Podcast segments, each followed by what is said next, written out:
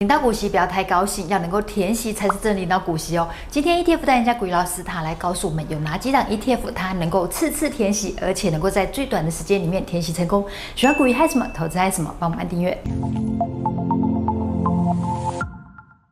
Hello，大家好，我是雪伦。大家好，我是股鱼老师。老师，你先前在影片提到说，哎、欸，拿到股息不要太开心哦，嗯、要能够填息才是真的领到股息。没有错。所以现在台湾投资朋友啊，超爱息的，我就要想说，哎、欸，有哪几档 ETF 呢？它除了能够次次填息，而且呢，填息天数又短。股息这件事情，其实对很多投资人来讲呢，它有点类似像是中间的一个奖励的机制。然后呢，它去奖励你说，哦，你今天持有一段时间了，我给你一点钱，对你做一些鼓励的动作。但是呢，有几个东西啊，关键名词。我们带各位先来做个了解。我们在呢，呃，这个股市投资的过程中呢，有所谓的除权跟除息这两件事情。除权只有股票，股票才有除权。如果呢，今天是 ETF，ETF 的话呢，只有除息，所以呢，它只会拿到现金股利，只要除权息。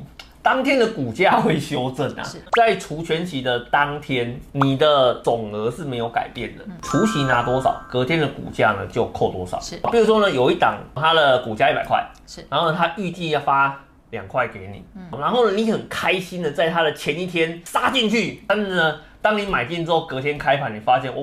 我的两块钱不见了，对，变九八块了，怎么会这样子呢？两块钱去哪里了？按照规定，你的这个现金股利必须从你的股价扣掉，这段时间会在你账户里。填息是什么概念？就是你从九十八元又重新站回到一百。那我问你哦，重新站回到一百，加上你银行账户的两块钱，一百零二块，这边一百零二嘛，所以你才是真正的拿到了那两块钱的现金股利。能够填全息的产品，第一个它可以保证你拿到。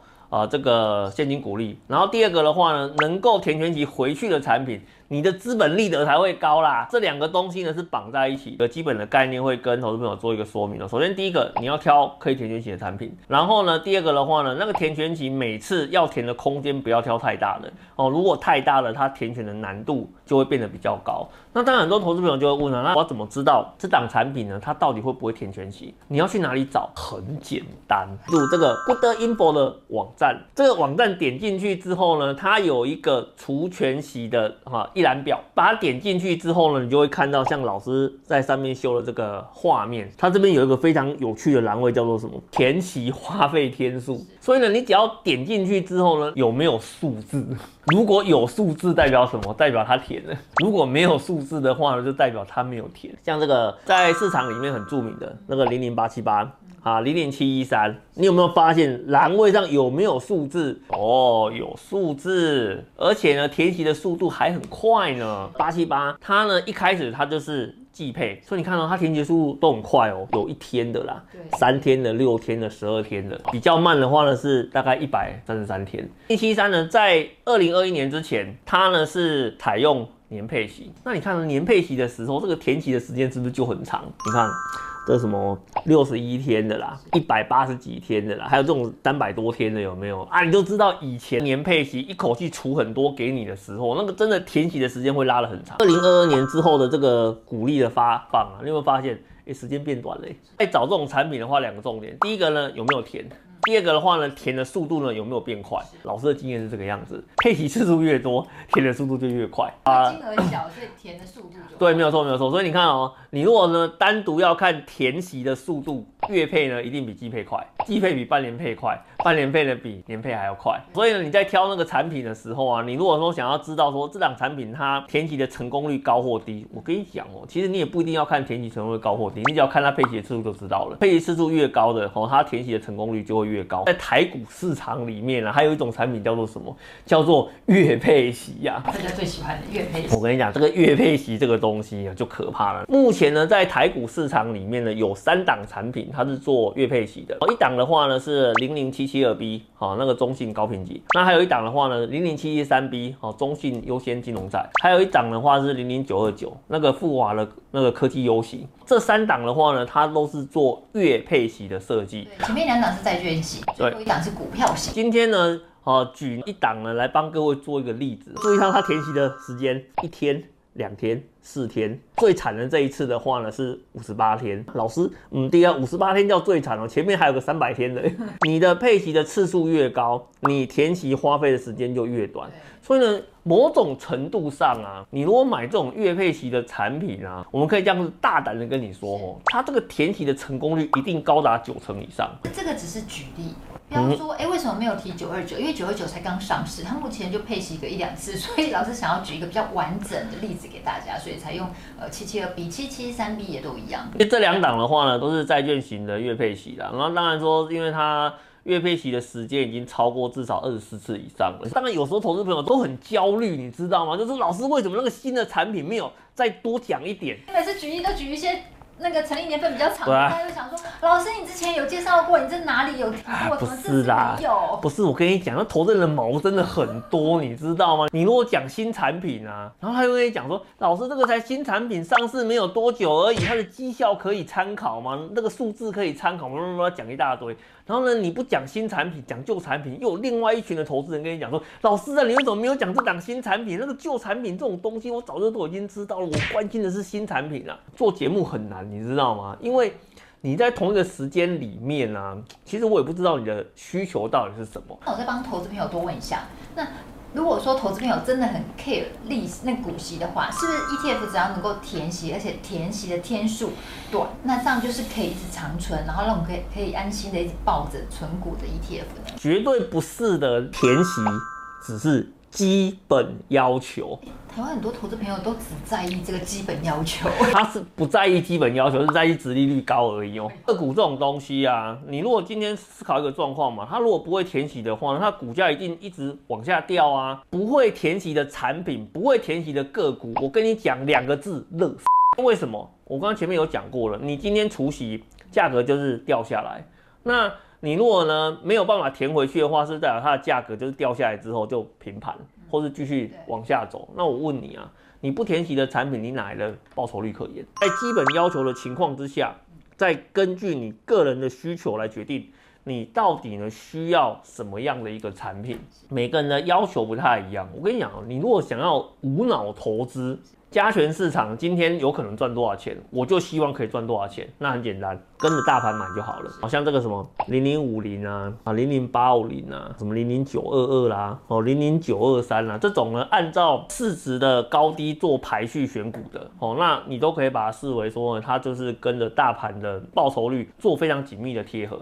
大盘赚十趴，基本上它应该也会赚到十趴；大盘赔十趴，基本上它还会赔十趴。所以呢，绝对不会有俩股招比这种现象啊。我不想花太多的脑筋，你只是纯粹呢希望可以在市场里面投资，然后你有钱呢就。去累积你的资金资本的话呢，来买大盘就对了。那你如果今天呢、啊，你想要来点 special 的，你今天想要呢，有机会可以赚的比加权指数的报酬来得更高更多。我跟你讲，你这个时候就要挑主题型的产品了。主题型的产品啊，我跟你讲哦，飙的时候呢，绝对飙到吓死你哦。但是赔的时候呢，也绝对赔到会吓死你哦。每个人的需求不一样，比如说像第一档零零七五七统一 FANG Plus，真的不配息啊，无所谓啊，报酬率高就好了嘛。这这里也要讲的不一定是天息。如果说你是以报酬率考量的话，是你的需求而定，就可以参考零零七五七。像零零七五七啊，它的波动高到什么程度啊？一般的呃 ETF 的产品啊，成分股呢至少都有三十档。可是呢，这档产品呢，它为了做到报酬率的极大化，波动率的极大化。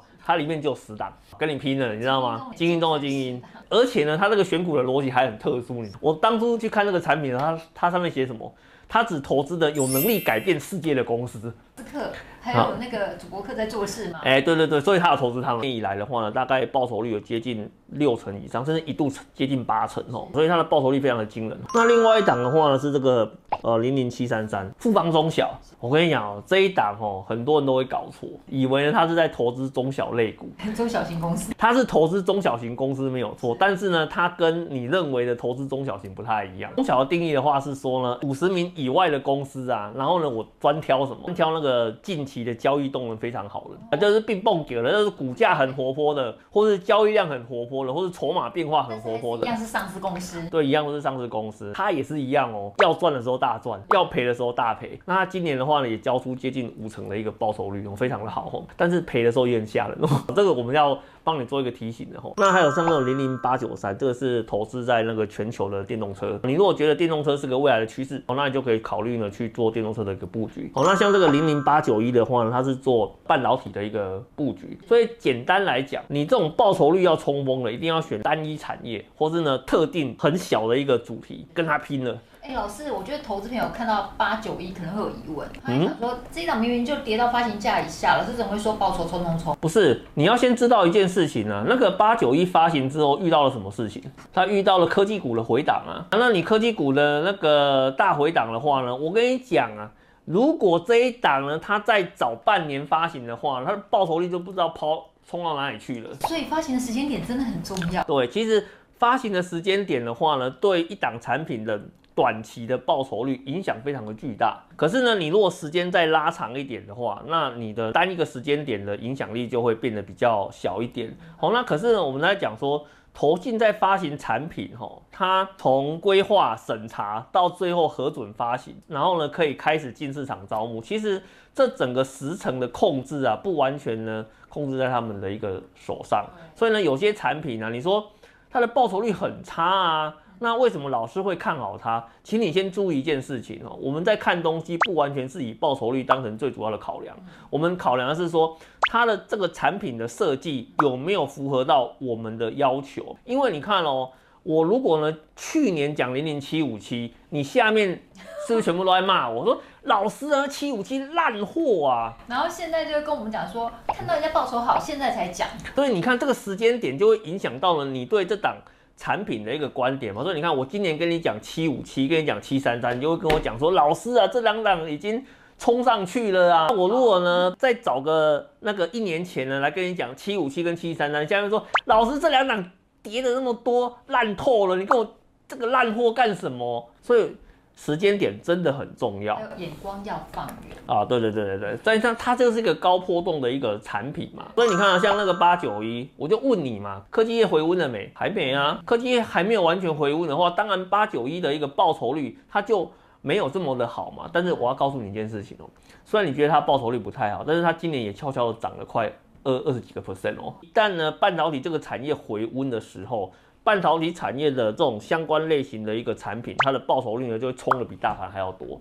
好，所以这是一个相对的一个概念。然后另外一个的族群的话，就是说我就是爱股利啦。那我如果就是爱股利，我爱高股息的话呢，那很简单啊，这个零零五六啦、八七八啦、九一九啦、七一三啦、九二九啦，哦，这些都是市场上呢，它是以高股息当成主要诉求的一个产品。好，那你如果呢，今天呢你在投资上希望呢，可以呢，呃，稳定的配息啦，有一个高息的一个收入，当成我的现金流取代的话，那我对报酬率的需求呢比较没那么高，哦，那就会考虑像这种高股息的一个产品。所以投资这种东西啊，它是一个非常个人化的一个过程。哦，你说呢？A 产品适合你，是不是呢？就一定适合其他人？不一定。所以你一定还是。要先了解自己想要什么，你再决定说呢，哎，哪一档产品适合你？谢谢股鱼老师分享，投资朋友，你有投资次次填息的 ETF 或者是个股吗？欢迎不吝惜，然后大方的跟我们分享哦。想要看更多的股鱼还是什么投资还是什么，帮我们按赞、分享、订阅、开启小铃铛，要这样全部开启才看到影片。拜拜，拜拜。